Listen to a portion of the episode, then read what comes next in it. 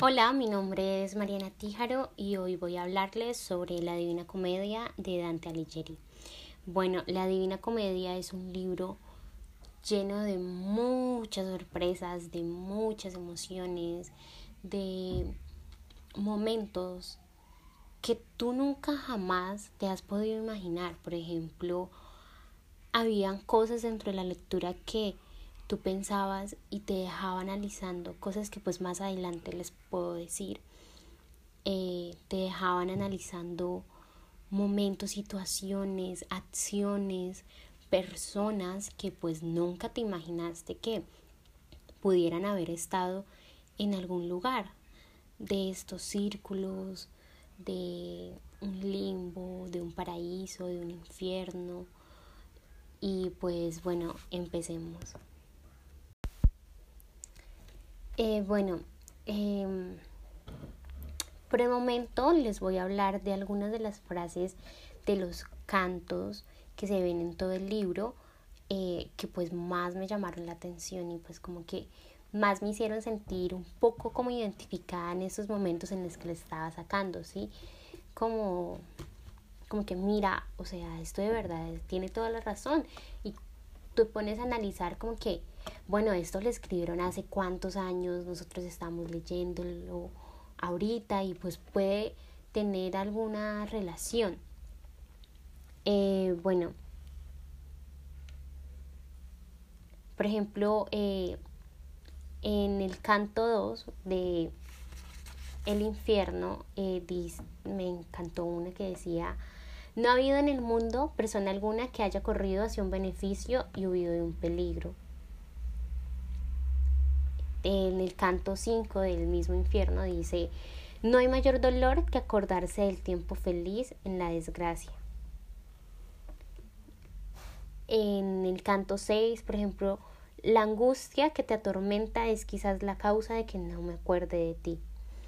Es como algo doloroso, algo que estaban sintiendo en ese momento, algo triste, algo angustiante de verdad, pues porque bueno, ellos estaban en el limbo, estaban en el infierno, estaban empezando a vivir cosas, castigos y momentos en los que tú dices, bueno, yo de verdad he sido verdaderamente bueno, he hecho todo lo que Dios manda, me he cuidado, me he arrepentido.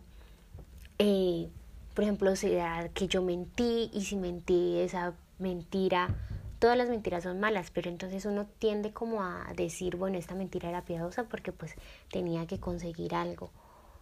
Pero entonces tú dices, bueno, en toda mi vida yo me he arrepentido de todo lo que yo hice como para no estar en un limbo, en un infierno, poder llegar a un paraíso, poder tener una vida plena en Dios. ¿Será que sí se puede? ¿Será que sí se podrá? Personas que antes no había tanta maldad como la puede haber ahorita o pudo haber sido más grande la maldad. Es como, Dios mío, yo de verdad estoy viviendo la vida como tú me la estás mandando, como dicen las normas, tu palabra, la Biblia. Son momentos, es un libro en el que te pone a reflexionar mucho, como ya había dicho.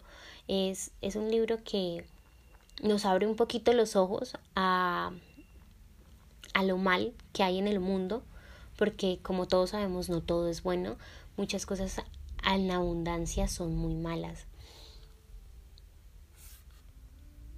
Por ejemplo, esta del canto 25 dice, aunque mis ojos estuviesen turbados y mi espíritu extraviado, no pudieron huir las otras dos sombras tan ocultamente que no conociese.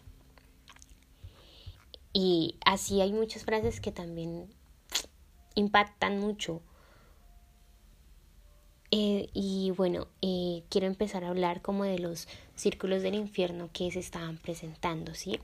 Por ejemplo, el primer círculo es el limbo, que ahí es donde van todas esas personas que no conocieron a Dios, que no lo pudieron haber estado, personas como filósofos que hemos estudiado en toda nuestra vida y que han sido importantes para todo el mundo, para la ciencia, para los avances, para el estudio, Por ejemplo, Homero, Aristóteles, Platón.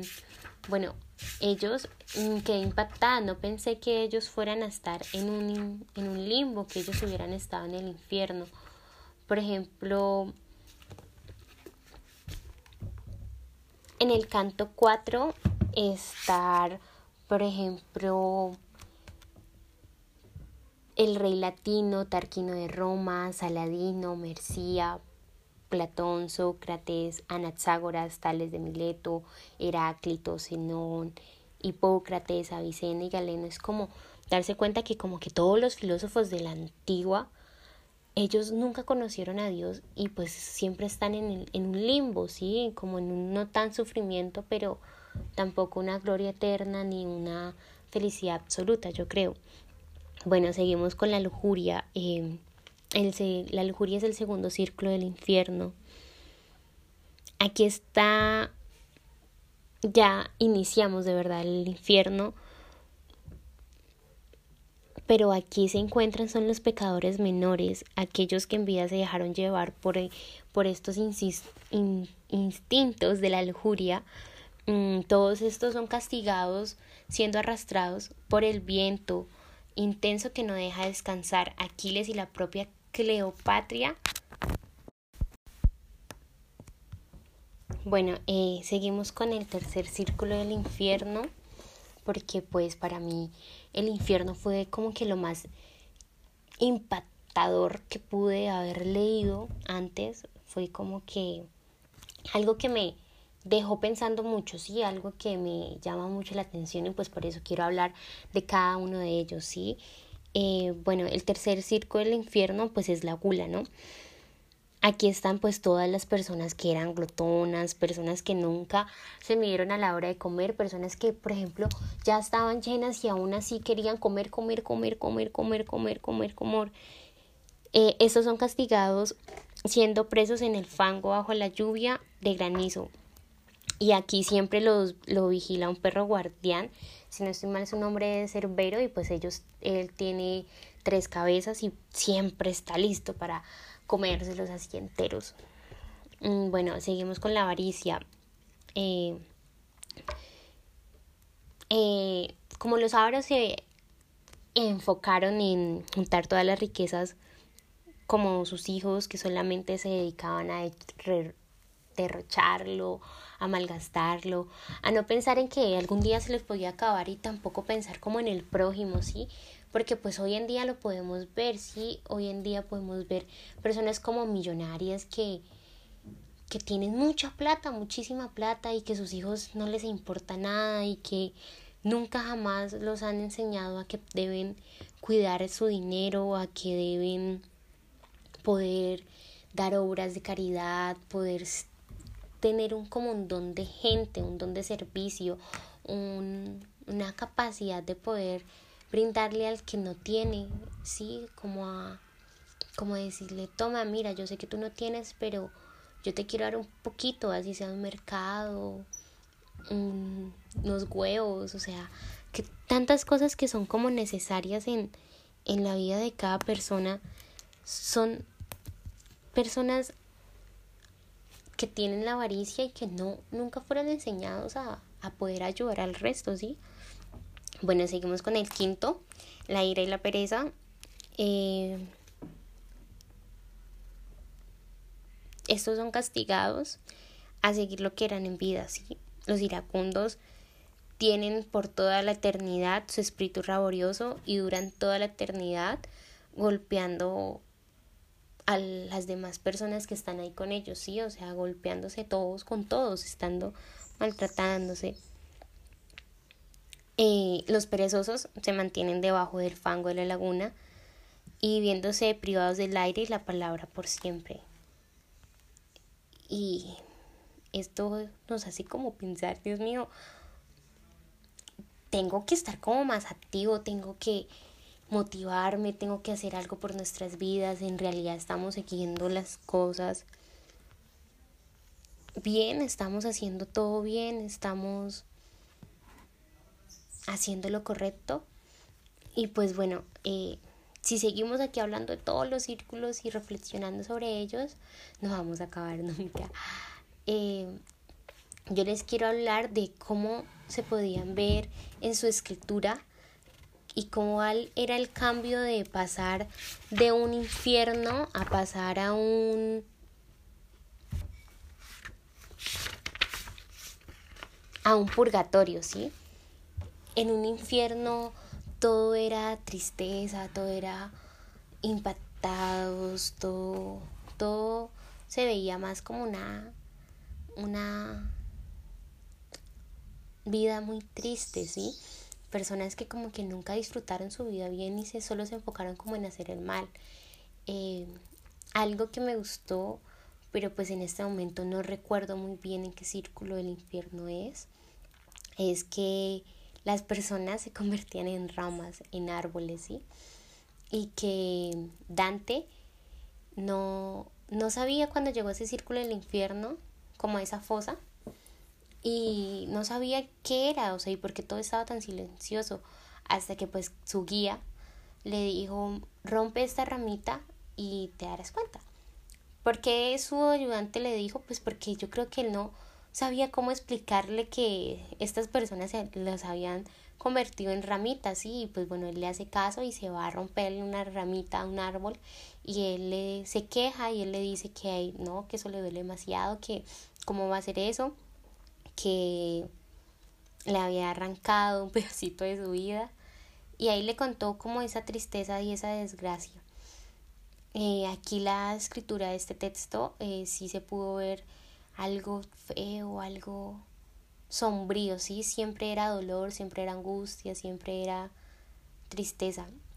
Pasamos a un purgatorio donde el purgatorio pues más o menos terminaba como de, de pasar todo ese dolor, la escritura iba avanzando un poquito más, pero pues casi, la verdad, sinceramente, pues casi no me gustó de a mucho mm, esa parte del purgatorio ya habían momentos en los que uno decía, bueno, ¿y será que nunca habrá felicidad? ¿Será que nunca van a estar bien? ¿Será que nunca se van a enfocar en algo bueno? ¿Sí?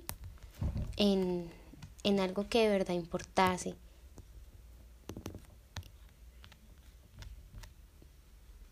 Sí, bueno, seguimos con... Pues de ahí no, no quiero hablar demasiado del purgatorio, pues porque casi no me llamó la atención.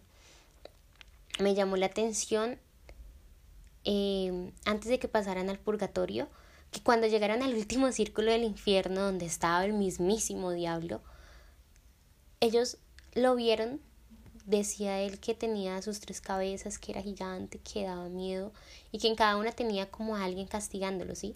Y que alguien siempre estaba en la boca y me dio curiosidad que bueno, estamos en el infierno, todo en llamas, todo estaba ahí. Y llegaron al último círculo del infierno donde estaba el mismo diablo y era congelado y era frío. Y para ir al purgatorio y empezar a ir al paraíso para donde vamos ya a explicar eh, le arrancó un pelo. Y de un momento a otro se fue. Y estuvieron entraron al purgatorio estuvieron en el purgatorio se dieron cuenta que muchas almas estaban ahí. Ahí como que las almas no eran como tan amistosas creo yo pero pues bueno, ahí sí ya no me gustó mucho. Mm, bueno, seguimos al paraíso. En el paraíso es como un cambio total, ¿sí? Es la escritura empieza como a, a ser más bonita, a ser un poco más alegre, como a, estar bien, ¿sí? A, a dar como vida, a dar como felicidad. Yo creo que estando aquí en el paraíso, pues era algo mejor, sí, algo como más impactante. También me dio curiosidad que casi siempre hablan del canto de Osana. Pues aquí está como que en latín, no sé qué idioma es este, que lo tengo muy acá y bueno, nosotros cantamos, eh, bueno, en la iglesia católica se canta mucho el Osana, Osana en el cielo, Osana en la tierra. Y y también nos damos cuenta que ahí como que les encanta cantar, ¿sí? Es como si a Dios le gustara que nosotros cantemos, que nosotros la alabemos. y es un cambio muy drástico porque nos, nos dice como que, bueno, ya todo esto que pasaste, aquí vas a estar bien, aquí no hay tanta, tanto recelo, aquí no hay envidia, aquí todas las personas son bien, solo hay tranquilidad, solo hay felicidad. Por ejemplo, esta frase del canto 15 del paraíso dice, más para que el sagrado amor que cultivo con constante atención y que excita mi dulce deseo. Nos, nos trae como algo de motivación, de felicidad, de tranquilidad. Es como bonito, sí, es, es muy bonito y es muy lindo, muy, muy, muy, muy lindo. Que todo es tranquilo, las noches son serenas, el cielo es hermoso. También nos habla como si nosotros, bueno, pues así lo pensé yo, ¿no? Que nuestras almas, en el momento en el que cumplen como que toda su felicidad, como que llegamos a ser estrellas. Entonces, nosotros siempre, si alcanzamos este paraíso, si logramos tener una vida plena, una vida segura, e incluso si alcanzamos a arrepentirnos de verdad, de corazón, de las cosas que pudieron haber sido mínimas, pero pues igual siempre reciben un castigo, vamos a tener una vida plena, una vida feliz, una tranquilidad grande. También me, me puse a pensar si fue la Virgen, si fue, si fue la Virgen la que lo mandó a él a recorrer todos estos infiernos.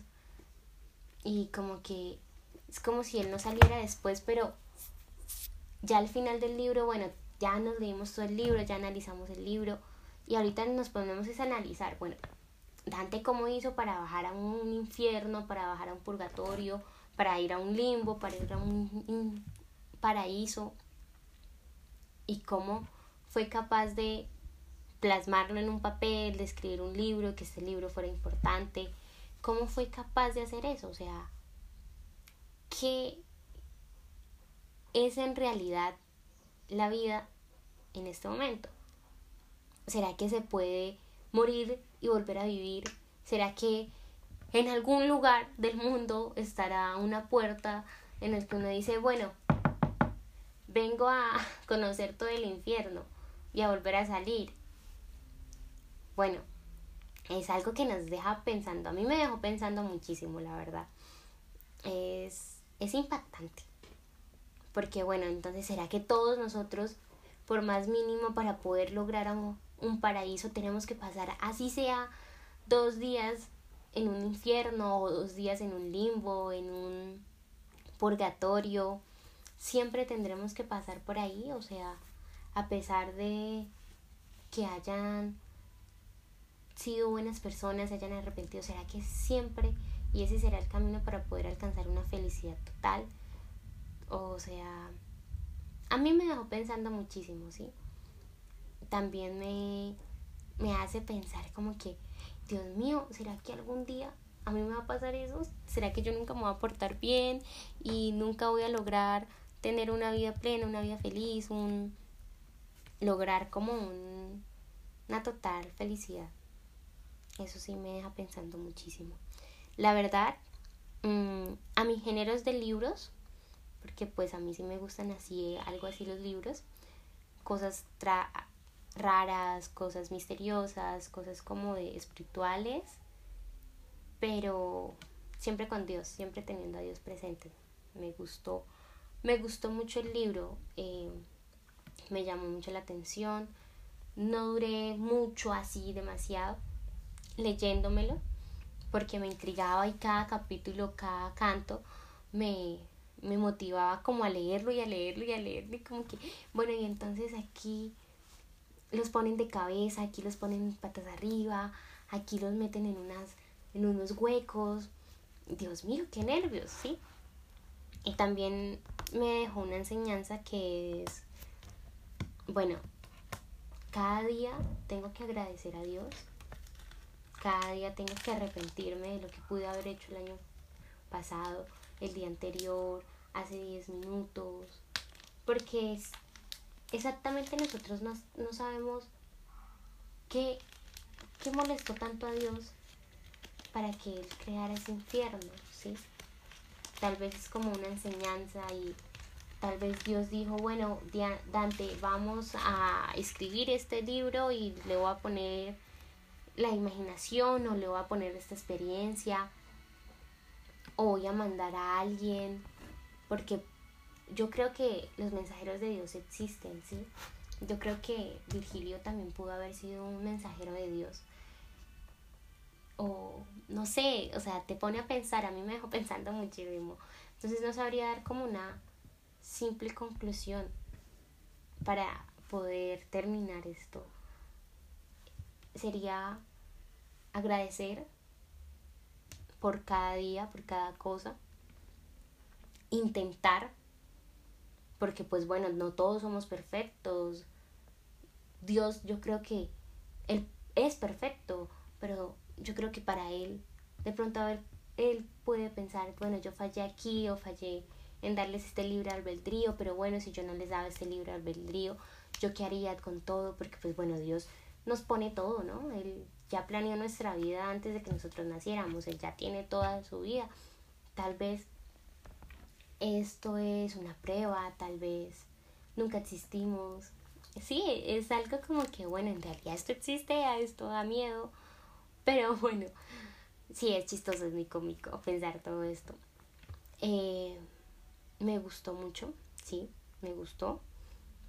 El purgatorio casi no, pero pues me gustó el libro en general porque, bueno, también uno aprendía nuevas palabras, nuevo estilo de texto, nueva forma como en la que ellos hablaban, siendo ya, por ejemplo, cuando Dante escribía, querido lector, esto no me lo vas a creer, o querido persona que estás ahí, eh, esto puede ser increíblemente gigante para tu imaginación, puede ser que tú no me creas, pero pues así te lo relato yo. Es es chévere, sí, es como un poquito motivador, porque es, no es fácil escribir en este tipo de género, no es fácil poder lograr esta conexión junto con el lector y también lograr dejando a tanta gente pensar si de verdad existe, si todo existe, si simplemente con imaginación y pues yo creo que hasta aquí llegamos. Espero que esto les ayude un poquito y les dé como una motivación un poco más para poder leer más libros, para poder introducirnos a libros antiguos en los que uno dice, ay no, pero es que ese libro, antes de uno conocerlo, uno dice, bueno, pero es que ese libro lo escribieron hace muchos años, hace muchos años. Y hay personas que no les gustaría no leer, Sí, menos cuando uno le dice, no, pero es que ese libro de Dante Alighieri y todo el mundo es, ay, no, ese libro es súper viejo y eso que no sé qué. Pero uno que vas a, o sea, yo digo que es muy importante estudiar el pasado para poder vivir un presente y un futuro, porque aunque no creamos personas, compañeros, familia, compañeros de los papás de cada uno, uno les dice, no, me estoy leyendo Dante Alighieri, así me pasó. Mientras que lo leía, pues yo me lo llevaba para todos los lugares a los que iba. Me decían, bueno, ¿y tú qué estás leyendo? Yo, no, Dante Alighieri. Tanto como habían personas que uno le decían como que, ay, no, ese libro es muy feo, ay, no, ese libro aburre. Habían otras que decían, no, ese libro es súper bueno, lo entretiene a uno, le explica, y por ejemplo, le explica bien perfectamente qué es una avaricia, qué es una lujuria, qué es una herejía, y entonces habían personas en las que te motivaban a leer y hasta las personas que decían, ay, no, ese libro es muy aburrido, me decían, no, pero ¿por qué? Yo me lo estoy leyendo y a mí sí me pareció interesante, entonces en algún futuro yo podré decirle a mis hijos, a mis amigos, a cualquier persona, poderle decir, mira, léete este libro que es muy bueno, para mí me gustó este libro, ¿sí? Entonces, la enseñanza, la conclusión en la que dejo en este momento como para finalizar ya y para agradecer es que es importante estudiar el pasado, como ya lo dije, para un futuro que nos deja analizando si en realidad estamos haciendo bien nuestra vida. y que para mí fue muy lindo leerlo, muy lindo y que me dio un poquito de felicidad. Eh, también me dio como un poquito más como que, bueno, yo qué he hecho con mi vida, qué voy a hacer y planes a futuro y nunca olvidarme de cosas que me enseñaron de pequeña, nunca pensar en mí misma y ser egoísta, sino también pensar por el resto y para los demás. Me parece algo que es muy importante. Y pues bueno, hasta aquí llegó. Espero que esto sea una motivación para que ustedes lean y muchísimas gracias. De verdad, muchísimas gracias por este tiempo que me brindaron para poderles decir un poco de esto. Y que Dios los bendiga y muchas gracias. Mariana Tiaro.